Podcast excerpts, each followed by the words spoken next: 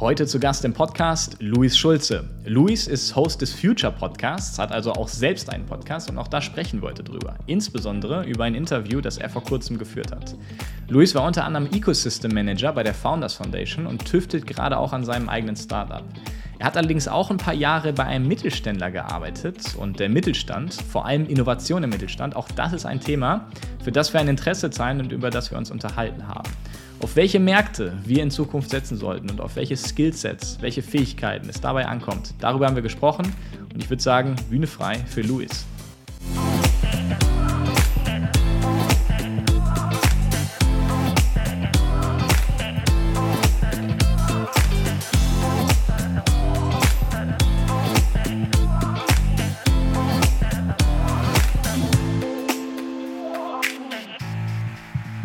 Luis, freut mich sehr, dass wir heute mit dir hier jemanden im Podcast haben, der selbst auch einen Podcast hat. Er trifft sich ja äh, sehr, sehr gut. Freut mich, dass du direkt zugesagt hast und äh, heute bereit bist, mal die Seiten zu wechseln, sozusagen. Tatsache. Ich habe in meinen vergangenen Podcast-Aufnahmen gelernt, dass es einfacher ist, die Fragen zu stellen. Deswegen mal gucken, wie es heute wird und danke dir für die Einladung. Ja, sehr gerne. Schauen wir mal, was draus wird. Ähm, wie gesagt, du hast ja selber auch einen, einen Podcast. Ja. Future heißt der. Da äh, lädst du ja Vordenker, Vordenkerinnen aus Wirtschaft, Gesellschaft und äh, Politik ein. Ich höre auch selber äh, sehr gerne mal rein. Äh, das kann ich dir schon mal verraten. Und äh, ja, mich würde mal interessieren, weil das jetzt ja auch für uns irgendwie hier bei Avato Systems ein neues äh, Medium ist, was wir unbedingt auf die Beine stellen wollen. Ähm, was war denn deine Idee dahinter, einen Podcast zu machen, vor allen Dingen Future? Was hat dich dazu inspiriert? Der Podcast ist Anfang 2022 entstanden und ich bin nach einer recht langen Zeit in einem mittelständischen Unternehmen zu dem Zeitpunkt äh, in das Startup-Ökosystem gewechselt, also habe für den Startup Accelerator gearbeitet und habe gedacht, irgendwie wäre es doch spannend, diese beiden Welten mal näher zueinander zu bringen. Und vor allem war mein Impuls, das noch besser verstehen zu wollen. Und was eignet sich besser, um zu lernen, als jede Woche mit einer anderen Person sprechen zu dürfen? Also für mich war das quasi ein Learning Fast Track, äh, der hoffentlich, und danke, dass du auch zuhörst, äh, auch den einen oder anderen oder die eine oder andere interessiert. Deswegen wirklich Impuls, diese beiden Welten noch besser zu verstehen, vor allem die Interaktion von Mittelstand und Startup-Welt und vor allem dabei auch selbst zu lernen. Ja, also vor allen Dingen wahrscheinlich dann auch für dich dieser äh, Aspekt des Interviewen, äh, der dich da interessiert hat, weil also ich habe, es gibt ja viele Gründe, dass man einen ja. Podcast macht. Ne? Also ich habe neulich, glaube ich, gerade eine Statistik gesehen, dass in Deutschland mittlerweile knapp 50 Prozent äh, der Bevölkerung zumindest hin und wieder mal Podcast hören. Finde ich, ist schon eine ziemlich krasse. Äh, Statistik so. Ähm, ja, du hättest ja alles Mögliche machen können, aber dann war wahrscheinlich dieser Interview-Aspekt da ausschlaggebend, dass du dir den höchstmöglichen Learning-Effekt äh, versprochen hast, oder? Also ich glaube, dass äh, zum einen natürlich Timing der Podcast-Landschaft irgendwie noch immer ganz gut ist. Ich habe auch das Gefühl, das ist ein Format, äh, das können jetzt nur die Zuhörenden bestätigen, immer noch sehr gut verdaubar ist und dass man in, in Anführungsstrichen relativ kurzer Zeit und sehr niederschwellig Themen äh, aufgreifen und verstehen kann. Das hat dann letztendlich den Ausschlag gegeben, zu sagen, okay, äh, probier's doch mal. Ja, du hast ja gerade schon gesagt, äh, als es bei dir losging, ähm, Anfang äh, 2022, ja. richtig?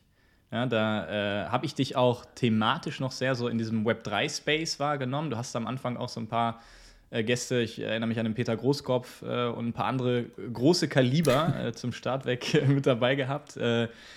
Ähm, ich habe dann ja auch tatsächlich letztes Jahr mal auf eigene Faust so ein kleines Online-Summit veranstaltet, auf dem du auch gesprochen hast zu dem Thema Web3. Äh, ich erinnere mich da noch ein paar krasse Fakten, die du da rausgehauen hast. Also, äh, ich weiß nicht, hier zum Beispiel äh, Uniswap, ja, das ist so eine dezentrale Exchange beispielsweise. Die haben, glaube ich, zu der Zeit, das war natürlich die Hochphase, irgendwie mit 38 Mitarbeitern äh, circa 80 Prozent teilweise, ne, zu, zeitweise des Handelsvolumens von, äh, von, von Coinbase, die eigentlich so bekannteste, würde ich mal sagen, größte Exchange äh, äh, gemacht. Ähm, jetzt ist ja in dem Space so ein bisschen ruhiger, Web 3. Ähm, wie siehst du das Thema heute? Wo, wo steht das für dich?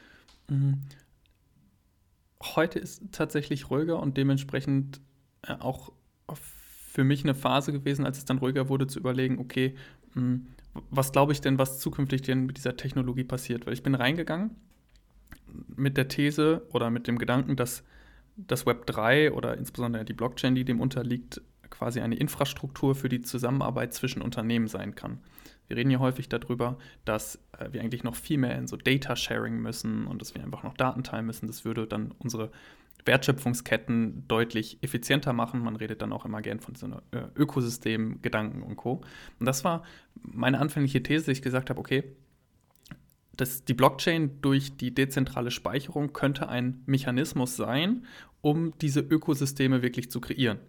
Und dann, äh, als ich zu, äh, zurückgeschaut habe, nach dieser Hypewelle, irgendwie so Anfang dieses Jahres, und mich gefragt habe, okay, ist das möglich und ist das äh, auch realistisch, dann bin ich schon zu dem Schluss gekommen, dass ja, ich glaube schon, dass die Blockchain in der Art und Weise und das Web 3 als, als Überbegriff dessen letztendlich diese Rolle spielen kann. Ähm, aber dass es äh, meistens gar nicht so sehr an der Infrastruktur liegt, sondern eher an den Layern darüber. Also was passiert gerade kulturell, mhm. was passiert gesellschaftlich, was passiert wirtschaftlich und die Technologie ist immer nur die Antwort darauf. Das heißt, ich habe mich dann äh, mehr in die Richtung entwickelt, mich zu fragen, okay, was passiert gerade eigentlich in dieser Welt und welche Antworten müssen wir finden? Und Blockchain und, und Web3 kann eine Antwort darauf sein. Und ich glaube, das ist gerade mhm. nach wie vor, auch wenn man das nicht so denkt, noch sehr, sehr, sehr viele spannende Projekte in dem Space gibt, die genau an diesen Dingen arbeiten. Das ist jetzt nur ein kleiner Scope. Es gibt auch noch immerhin viel im Bereich der NFTs, viel im Bereich ähm, von DAOs, viel im Bereich von DeFi. Da passiert noch einiges und ich glaube, das unterschätzt. Und deswegen freue ich mich eigentlich darauf, wenn die nächste Hype-Phase kommt, äh, um quasi die, die Schnittmenge zwischen dieser kulturellen, wirtschaftlichen Transformation und der technologischen Transformation auch wirklich sehen zu können. Hm. Ja, richtig gut. Ich finde das gut, auch so den Ansatz da thematisch äh, iterativ vorzugehen, ja, ähm, weil du, wie du schon richtig sagst, da ist nicht unbedingt immer die Technologie, die irgendwie die, die absolute Antwort ist. Äh, das, das ändert sich ja. Ich glaube, ein Theme, was bei dir so ein bisschen, ja, ich glaube schon, kann man sagen, relativ konstant ist, ist so äh, der deutsche Mittelstand. Ja, auch etwas, was dich interessiert und auch etwas, glaube ich, was wir gemeinsam haben, so als kleiner Fun-Fact, wir sind ja auf dieselbe Schule gegangen, ne, in, einer, in einer kleinen Stadt in, in, in Ostwestfalen. Äh, Gerade OWL ist ja bekannt für seinen äh, starken Mittelstand. Da würde mich mal interessieren, ähm, war dir das schon immer klar, ähm, dass das dort so ist in Ostwestfalen? Oder wann wurde bei dir so das Interesse für mittelständische Unternehmen geweckt? Ich äh, ich glaube schon, und das kannst du, glaube ich, entweder bestätigen oder negieren, dass man damit in einer gewissen Art und Weise sozialisiert wird in Ostwestfalen. Also, ja. das ist immer so, wenn man sagt, man kommt aus der Nähe von Bielefeld und Co., dann heißt es immer, ja, das Herz des deutschen Mittelstands. Ich finde, das ist irgendwie so ein natürlicher mhm. Beisatz. Deswegen, es war schon irgendwie präsent. Ja. Aber äh, richtig präsent äh, wurde mir das ähm, in meiner ersten beruflichen Station. Also, ich habe fünf Jahre lang mhm. auch in einem familiengeführten mittelständischen Unternehmen gearbeitet. Es ging dort um Gabelstapler, also so gar nichts Digitales mhm. und so gar nicht irgendwie äh, in Richtung digitale Ökosystem Blockchain Co., sondern sehr traditionell. Und äh, mhm. habe da äh, fünf Jahre lang in Anführungsstrichen live erleben dürfen, äh, was Mittelstand und Familienunternehmen und vor allem die Werte, die dann hinter den Familienunternehmen ja auch stehen, dann auch in der Praxis bedeuten. Und das hat mich dann schon zu dem Punkt gebracht, dass ich diese äh, Werte der Familienunternehmen ähm, und dieser Bodenständigkeit durchaus spannend finde und mich aber im gleichen Moment gefragt habe, kann das immer so bleiben und wird es immer so bleiben oder gibt es gewisse Herausforderungen, die auch gerade unseren Mittelstand treffen äh, und dann auch wieder Idee des Podcasts, diese zu adressieren, um dann wieder Lösungen zu finden. Ja, also da kann ich auf jeden Fall schon mal äh, sagen, es gibt eine Folge, die du aufgenommen hast, äh, im April mit dem Dr. Peter May, also gerade so um dieses Thema Kultur im Mittelstand und was vielleicht auch das Besondere so am deutschen Mittelstand ist. Die Folge hat mich sehr, sehr gecatcht. Äh, das ist Episode 75, wenn ich richtig informiert bin. Also jeder, der Lust hat, mal gerne bei, bei Louis reinschauen. Ähm, die kann ich wirklich äh, wärmstens ans, äh, ans Herz legen. Und äh, in, dem, in dieser Folge habt ihr darüber gesprochen, ja, dass den deutschen Mittelstand besonders so diese Spielart der Stakeholder-Value-Theorie mhm. ähm, auszeichnet. Das heißt, ein gesunder Dreiklang eigentlich zwischen A, ökonomischem Erfolg, B, sozialer Verantwortung und C, ja, so diesem regionalen gesellschaftlichen Aspekt ne, der Verwurzelung, was wir, glaube ich, in OWL tatsächlich relativ stark ähm, erleben. Und äh, ja, Dr. Peter May wird ja oft so als Deutschlands Nummer 1 Family ja. Business äh, Consultant bezeichnet. Äh, und er hat in dem Podcast dann bei dir das Dilemma gezeichnet, wenn Familienunternehmer zum Family Investor werden ja, und diese Entwicklung äh, durchmachen. Wir hatten jetzt ja gerade in Deutschland einen populären, äh, ja zumindest Teilverkauf, wenn man so möchte, ja, vom Familienunternehmen Fissmann, mhm. aber auch in jüngerer Vergangenheit ne, Unternehmen wie Birkenstock, äh, die verkauft wurden. Ähm, kannst du vielleicht in eigenen Worten nochmal dieses Dilemma, ähm, was Peter May in deinem Podcast dargestellt hat, äh, was entsteht durch so einen Verkauf? Das kann, kannst du vielleicht noch mal kurz beschreiben? Ja, also äh, ausgehend von tatsächlich dieser Idee, wie klassifizieren wir eigentlich unsere Form des Kapitalismus und der dann aufzeichnet, dass es auf der einen Seite diesen angelsächsischen Finanzkapitalismus gibt, also wirklich die Shareholder-Value-Theorie und bei mhm. uns vielleicht den Familienkapitalismus, eher die Stakeholder-Theorie, zu sagen, ein Unternehmen ist nicht ausschließlich dafür da, einen ähm, finanziellen Return zu erzielen, sondern auch der Gesellschaft etwas zurückzugeben, sichere Arbeitsplätze zu bieten, etwas für die Umwelt zu tun. Und das ist das Spannungsfeld, in dem wir uns insbesondere in Deutschland bewegen, weil wir eben eher Anhänger dieser Stakeholder-Value-Theorie-Ansatz sind. Das natürlich aber dann zum Nachteil hat, dass unsere Unternehmen nicht unbedingt zu 100% Shareholder getrieben sind, was dazu führt, dass natürlich, natürlich ein Familienunternehmer, eine Familienunternehmerin die Frage stellen muss oder darf, ob das, was dieses Unternehmen tut, tatsächlich so zukunftsfähig ist. Und das äh, dann mal live ausgerechnet an einem Beispiel, wir können jetzt ja mal Fiesmann nehmen, ähm, ich habe genau mhm. die Umsatzzahlen, glaube ich, 4 Milliarden und der Verkaufswert war roundabout 12 Milliarden und nehmen wir jetzt einfach mal an, die machen 10% EBIT auf die 4 Milliarden, dann sind das 400 Millionen jedes Jahr ähm, die die Familie Fiesmann mit der Unternehmung einnimmt. Und er hat das Gegenbeispiel gebracht, der Peter May, und hat gesagt, okay, wenn ich jetzt den Verkaufspreis der 12 Milliarden nehmen würde und einfach nur in Private Equity stecken würde, das heißt einfach mhm. nur investiere und selbst gar kein Unternehmen mehr habe und die Durchschnittsrendite eines Private Equity Investors ist 15 Prozent, äh, dann hätte ich auf mein eingesetztes Kapital von 12 Milliarden eine jährliche Rendite von 15 Prozent, wofür ich keinerlei Leute beschäftigen müsste, also ich sag mal den Stress äh, des Unternehmertums gar nicht habe und einfach nur mein Geld für mich arbeiten lasse. Und jetzt sind wir an dem Punkt, dass das so interessant ist für Unternehmen wie Fiesmann und Birkenstock, dass sie sich ernsthaft damit auseinandersetzen, eher zum Investor zu werden, als weiterhin als, als Unternehmen oder als Unternehmer tätig zu sein. Und das ist natürlich ein Dilemma, wenn wir jetzt weiterhin diesen Stakeholder-Ansatz fahren wollen, weil die Incentivierung für einen Familienunternehmer, für eine Familienunternehmerin eher in Richtung Investoren eher in Richtung Finanzkapitalismus geht und deswegen schwierig wird, diesen Stakeholder-Ansatz aufrechtzuerhalten. Ja, äh, super spannend. Das ist ja auch äh, in, in, deiner, in deinem Podcast dann einmal durchgerechnet worden an dem ja. Fallbeispiel von äh, Birkenstock tatsächlich. Da kann man ja sogar noch einen Schritt weiter gehen. Das hat dann der, der Peter Meyer auch gemacht. Also, dass man sogar noch konservativer denkt und nicht in Form von Private Equity, sondern zum Beispiel ganz normaler Aktienmarkt. Ne? Im Fall Birkenstock war ja 900 Millionen Umsatz, meine ich, 100 Millionen EBITDA, also irgendwie dann 4 Milliarden geboten bekommen von der Louis Vuitton äh, Holding. Ja, das war damals der 40-fache EBITDA. Also ich glaube, früher waren so 10 bis 15-fache Multiples, glaube ich, ganz gut. Also da sieht man ja auch einfach, wie viel Geld äh, im Markt ist, ne? dieses Überangebot an, an Kapital. Und ähm, ja, wie gesagt, dann bei einer konservativen 5% Rendite auf dem Aktienmarkt äh, bist du selbst dann bei 150 Millionen Euro versus den 100 Millionen Euro, die du vorher durch das operative Geschäft gemacht hast. Ne? Und äh, kannst dich wahrscheinlich relativ entspannend zurücklehnen. Ja? Also es ist ja sogar was, ähm, was man so rational gesehen, kann man da vielleicht gar nicht sogar den, den Unternehmer dahinter kritisieren. Ähm, nichtsdestotrotz, ähm, ja, ist das ja, da steckt ja mehr dahinter. Ja? Also äh, Peter May bemüht, glaube ich, das, äh, Dokument, äh, das Argument, dass es natürlich so ist, dass gesellschaftlich sozusagen dann dieser soziale Kit wegfällt, der so ein Unternehmen bietet. Ähm, vielleicht kannst du jetzt mal abseits dieser Zahlen noch mal kurz aus deiner Perspektive so sagen, was so ein Verkauf eigentlich so für den, ich sag mal in Anführungsstrichen, normalen Angestellten bei einem Birkenstock be bedeutet.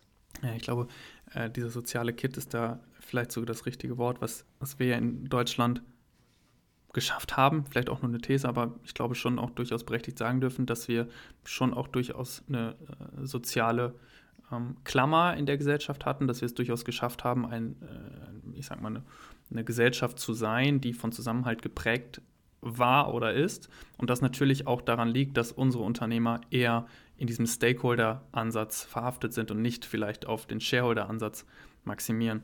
Und wenn sich das jetzt natürlich umkehrt, kann ich mich schon fragen, was macht das eigentlich mit dem verfügbaren Einkommen in einer Gesellschaft und äh, wie verteilt sich dies neu?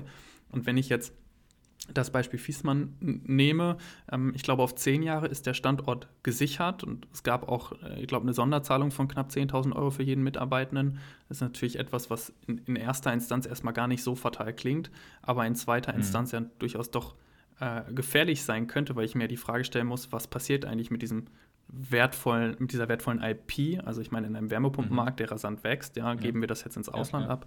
Was passiert auch mit meinem Arbeitsplatz, ähm, der nach zehn Jahren vielleicht nicht mehr gesichert ist? Was passiert dann, wenn das mehrfach passiert mit unserem Industriestandort? Was macht das mit meinen Kindern etc. pp. Das kann ich ja weiterspinnen.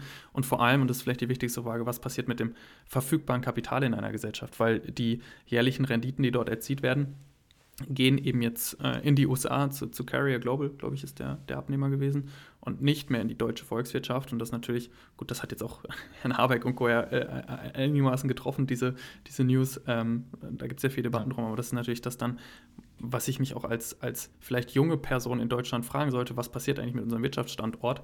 Ist der so sicher und was bedeutet so eine Meldung eigentlich für meinen weiteren Werdegang? Ja, du hast jetzt auch gerade schon gesagt, so dieses äh, Thema, dass jetzt so ein Markt wie der Wärmepumpenmarkt dann vielleicht einfach in, ins Ausland geht. Äh, wie siehst du das denn? Also äh, würdest du nicht sogar sagen, dass auch ja, so, so ein Markt, so ein Zukunftsmarkt etwas ist, wo wir in Deutschland drauf setzen sollten? Wir hatten ja schon mal eine Situation, gerade im Photovoltaikbereich, wo wir, glaube ich, sehr gut positioniert waren. man kann wahrscheinlich auch argumentieren, immer noch sind, aber wo einfach ein großer Anteil ähm, dieses Marktes dann ja nach, nach China gegangen äh, ist. Äh, wie siehst du das gerade mit Hinblick auf äh, Zukunftsmärkte, Stichwort auch äh, ja, Cleantech?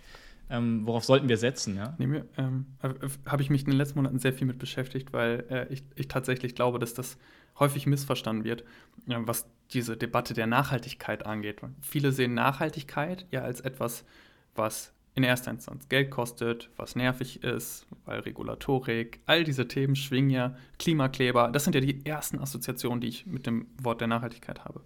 Jetzt mal unter die Motorhaube guckt, ist Nachhaltigkeit eigentlich schon längst in unserer Gesellschaft was anderes. Nehmen wir mal die wertvollsten deutschen Industrien, das sind Automobil, Maschinenbau, ist vielleicht die Chemieindustrie, äh, vielleicht im weiteren Sinn noch Energie. Und man sich dieses Marktwachstum dieser Industrien anguckt, sieht man in allen Fällen, dass die entweder gleichbleibend nur äh, marginal wachsend oder sogar rückläufig sind. Ich denke an die traditionelle Automobilindustrie, ist das greifbarste Beispiel. Glaube ich, können wir uns alle ausrechnen, dass der typische äh, äh, Dieselmotor oder der typische Benziner vielleicht nicht mehr so zukunftsfähig ist und der Markt, der Markt zurückgeht. So. Und das sind die, die Industrien, in denen die meisten deutschen Arbeitsplätze gesichert werden. Und jetzt lege ich daneben mal den Green Tech Markt oder Clean Tech Markt, der jedes Jahr zweistellig wächst. Also es gibt Prognosen von Roland Berger, die im, äh, im Auftrag der Bundesregierung jährlich so einen Green Tech Report erstellen. Und da sieht man, dass der Green Tech Markt in Deutschland und in Europa jedes Jahr zweistellig wächst. Ähm, plus 15 Prozent des deutschen BIPs resultieren heute schon aus Green Tech, das heißt Wärmepumpen, das heißt Solar, das heißt die ganzen Elektroanwendungen für wiederum Batterien etc. Ähm, und Deutschland hat heute schon einen Weltmarktanteil von 14 Prozent am Green Tech. Im Vergleich, dass mhm. ähm, der, der Anteil, der Weltmarktanteil von sonstigen deutschen Technologien ist ungefähr bei 2-3 Prozent. Das heißt, wir outperformen heute schon so, so viele andere Länder in diesem Segment. Mhm. Und jetzt kann man, wenn man da reingeht, ähm, glaube ich, relativ schnell nebeneinander legen, dass es deutlich attraktiver sein könnte und sein wird, diesen Green Tech-Markt für sich zu erschließen, als jetzt in den etablierten Industrien, die ja rückläufig sind, äh, zu agieren. Und ich finde, das geht in der Nachhaltigkeitsdebatte immer etwas ab, äh, dass Nachhaltigkeit als Kostenfaktor gesehen wird, aber bereits heute für den deutschen Wohlstand verantwortlich ist und wahrscheinlich sogar der deutsche Wohlstandstreiber oder europäische Wohlstandstreiber der nächsten Jahrzehnte sein wird. Und es wird nicht die Automobilindustrie, die klassische, und es wird nicht wahrscheinlich der, der traditionelle Maschinenbau bleiben, wo wir einfach sehen, dass in, äh, gerade in China deutlich mehr passiert und eine protektionistische Politik und eine höhere Wirtschaftsgrad dort eher dazu führt, dass wir uns von denen ja abhängen lassen. Und deswegen glaube ich, dass in Summe die die, Antwort auf die Frage zu geben, gerade solche Märkte wie die Wärmepumpen, wie Solar, wie die ganzen Elektroanwendungen etc. der deutsche Wohlstandstreiber der Zukunft sein könnten. Und ich meine, wir haben ja eigentlich auch tatsächlich die, die Assets dafür. Ne? Also was brauchst du für solche Märkte? Eine, eine, gute Ingenieurskunst, wenn man so möchte. Ja? Die, die, die haben wir. Also eigentlich ist ja alles dafür, sage ich mal, geebnet. Wenn ne? wir es ganz groß machen wollen, äh, das nämlich glaube ich auch, was, was ist so der europäische USP im globalen Vergleich? So, du hast China, das ist Ressourcenproduktion, Kapazität, Ressourcenverfügbarkeit. Ähm, du hast die USA mit Technologiekompetenz und du hast Europa mit Ingenieurskunst. Weil wir haben nicht die Ressourcen wir haben auch nicht in dem Maße die äh, personellen Ressourcen, aber was wir können, und das schon seit Jahrzehnten, wenn nicht sogar Jahrhunderten, ist grandiose Produkte für den Weltmarkt im technologischen Bereich zu entwerfen. Das heißt, die Standortbedingungen für Europa, diesen Markt für sich zu erschließen, äh, sind relativ gut. Und ich glaube, dass wenn wir jetzt so über die Weltlage, die globale Weltwirtschaft reden, dass das der USP von Europa sein kann, wenn wir ihn denn nutzen. Vielleicht da noch ein ganz kurzer Nachtrag zu. Ähm, ich habe mich selbst dabei erwischt oder, oder denke gerade sehr viel drüber nach, bin auf deine Perspektive gespannt, was eigentlich die zivilisatorischen Herausforderungen sind. Ich wahrnehme, dass wir uns um relativ viele Dinge kümmern, die eigentlich in 50 bis 100 Jahren irrelevant sind. Also jetzt in der Startup-Szene können wir jetzt irgendwie mal das siebte Spend-Management-Tool I don't know, ob das für unsere Zivilisation in 50 bis 100 Jahren relevant war oder auch äh, äh, Quick Commerce äh, oder auch vielleicht in der etablierten Wirtschaft. Ja, wenn ich jetzt, weiß ich nicht, Spielautomaten für die Spielothek mache, ich weiß nicht, ob das zivilisatorisch so uns so weiterbringt. Und äh, mit vielleicht einem leicht idealistischen Weltbild stelle ich mir dann doch die Frage, ob wir nicht noch viel stärker in diese Transformation investieren müssen, weil was auf jeden Fall in 100 Jahren erinnert wird, ist die Industrie oder die Player, die es geschafft haben, unsere Weltwirtschaft auf Net Zero zu bringen.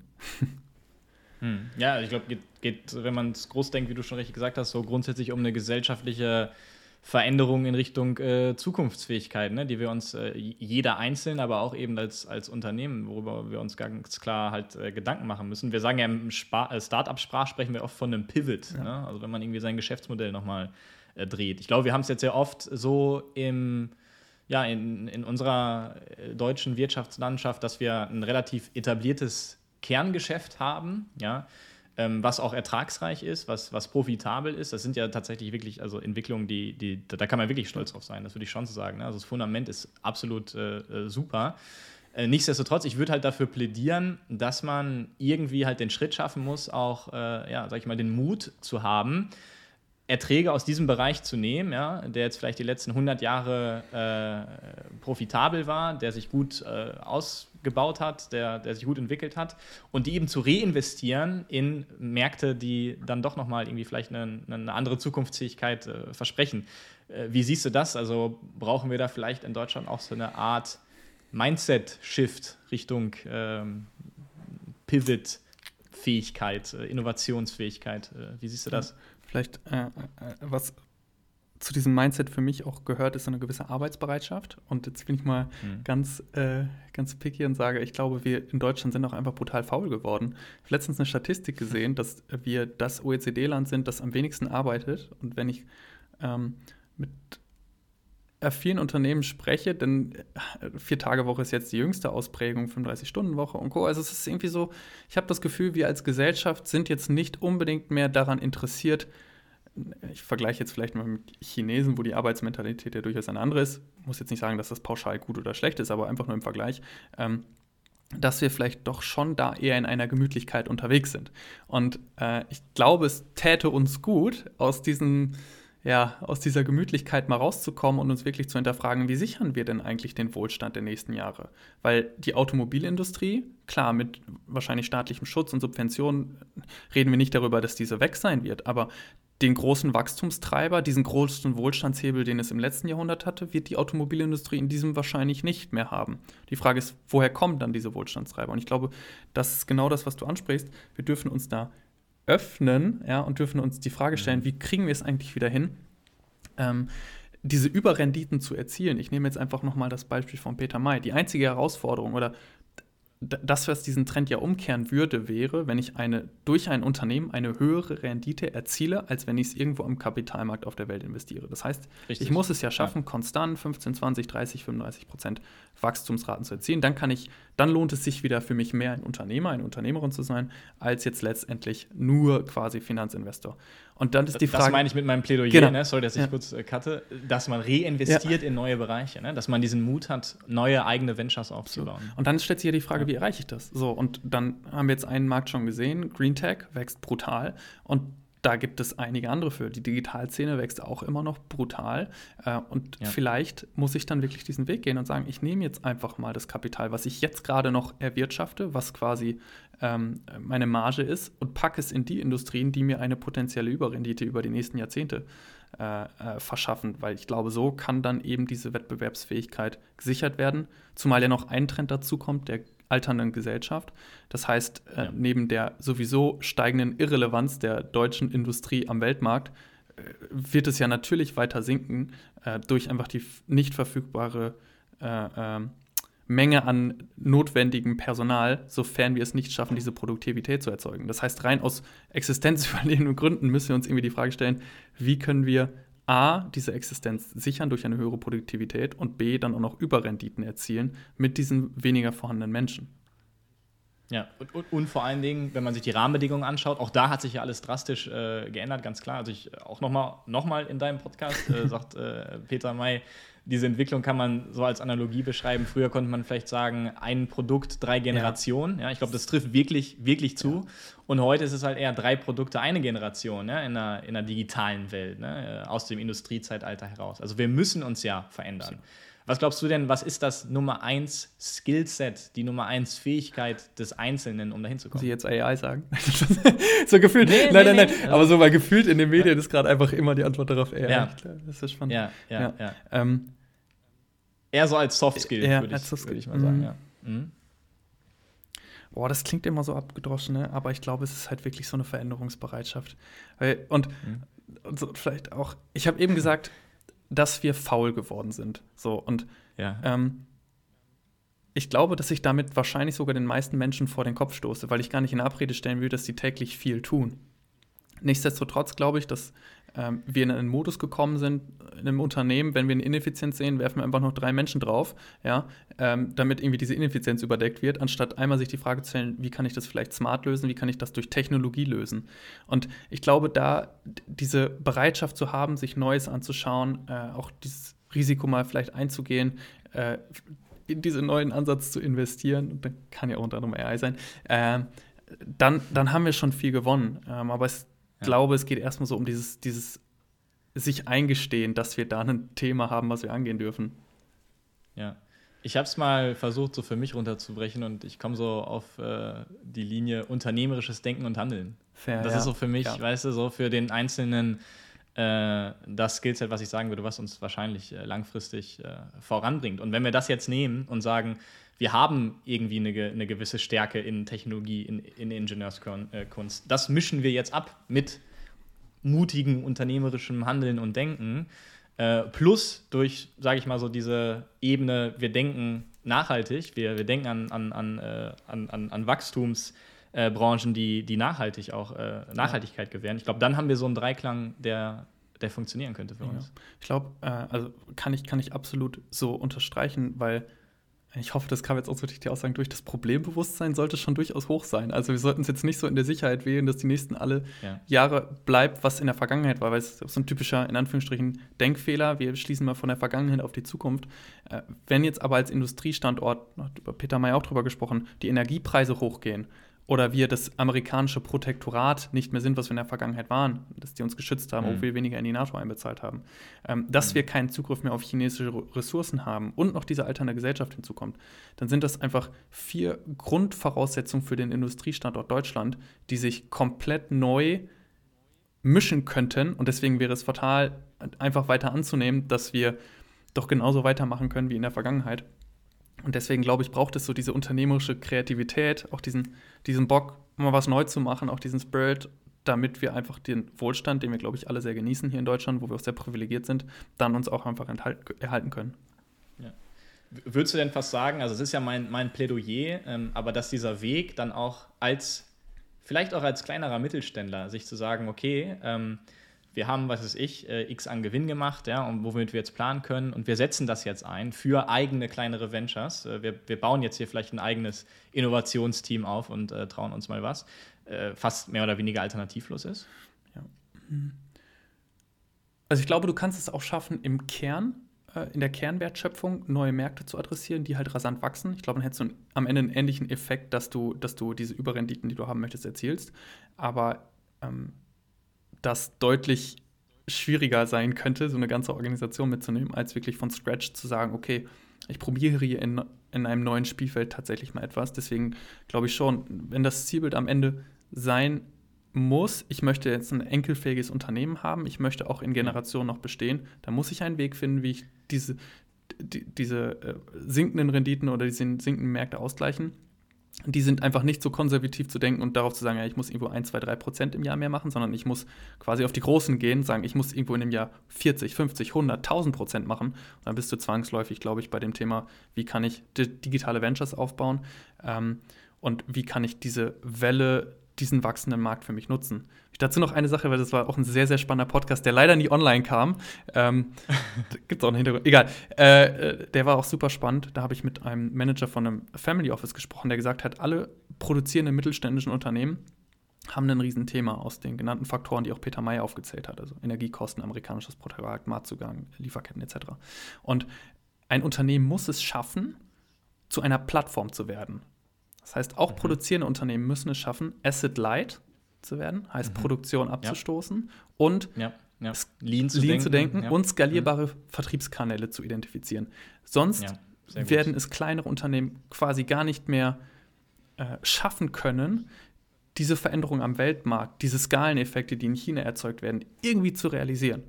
Und das fand ich extrem interessant, wirklich auch so ein traditionelles Unternehmen als digitale Plattform zu denken. Und es gibt dafür auch ein Beispiel, die kommt bald in den Podcast, muss ich kurz machen. Äh, okay, Severin cool. Elektrogeräte. Ja, also hat man vielleicht schon mal gesehen, diesen roten Severin-Schriftzug auf, weiß ich nicht, ja. Toastern oder Mixern oder Grills und so. Ja. Die haben es gesch komplett geschafft, von einem Produktionsunternehmen zu einer Marke zu werden, haben die komplette Produktion ausgelagert und denken jetzt nur noch darüber nach, wie sie international skalierbare Vertriebskanäle aufbauen. Also für mich ein Erfolgsbeispiel, wie diese Transformation gelingen kann und ein Vorbild. Und ich glaube, dass das echt einige noch mehr machen dürfen. Und dann sind wir wieder bei dem Thema unternehmerischer Spirit, Ventures aufbauen, diese digitale Denkweise reinbringen, äh, um ja schlichtweg den Wohlstand zu sichern. Super spannend, äh, Luis, da kann ich mich nur anschließen. Ich glaube, einige Takes dabei, ähm, die wirklich zum Nachdenken äh, anregen. Vielen Dank schon mal an der Stelle. Ich würde jetzt gerne zum Abschluss noch mal kurz, ja, ich nenne das Quickfire-Session, ja, hinterher schieben. Das ist, äh, geht ganz, ganz schnell. Ich stelle dir einfach eine kurze Frage ähm, und du gibst mir eine ganz kurze Let's Antwort. Go. Okay, bist du bereit? Okay. Startup oder Mittelstand? Startup. Green Tech oder Web 3? Green Tech. Die Nummer 1 Charaktereigenschaft, die es für deine tägliche Arbeit braucht? Durchhaltevermögen. Was ist für dich der beste Urlaubsort? Skiurlaub in Österreich. Und gibt es eine Person, die dich besonders inspiriert hat in deinem Leben? Einige. Tatsächlich ist jetzt so voll off the record so, so Books. Kobe Bryant. Okay, krass. Ja. Hast du mal Basketball gespielt? Äh, ich habe ich hab immer Handball gespielt und ich habe aber immer so eine Affinität ja. zum Basketball gehabt und ich finde, die Tugenden, die Kobe Bryant ähm, gepredigt hat oder auch vorgelebt hat, die sind sehr, sehr, sehr inspirierend und deswegen, wenn es mal einen schlechten Tag gibt, gibt es ein Kobe Bryant-Video auf YouTube. Eine Gewinnermentalität hat er auf jeden Fall an Tag. Absolut. Gelegen, und so dieses, äh, diese eiserne äh, Arbeitsdisziplin finde ich doch mich sehr ja. stark. Ja. Äh, was ist dein liebstes Hobby zum Abschalten? Jetzt muss ich Basketball sagen. okay. Und hast du ein Lieblingsbuch? Mhm, Habe ich. Das ist von Walmart, Gründer Sam Walton, Made in America. Ähm, das okay. schildert er in, glaube ich, zehn Kapiteln seine zehn Golden Rules of seines Lebens. Und äh, er war zu dem Zeitpunkt der reichste Mann der Welt und hat mit Walmart, glaube ich, eins der wahrscheinlich immer noch größten Unternehmen der Welt aufgebaut. Und das ist super persönlich und eine sehr, sehr inspirierende Geschichte. Er kommt ja auch nicht aus so einer großen Stadt, deswegen habe ich da immer gesagt, so quasi, Aha, er kommt aus ja. ähm, jetzt habe ich den überhaupt vergessen. Auf jeden Fall Mittelamerika, wirklich klein angefangen und sich hochgearbeitet und das vergleiche ich immer so ein bisschen mit Bielefeld. ja, spannend. Äh, das ist doch ein super Schlusswort. Äh, hier äh, von Bielefeld in die Welt. So. Ne?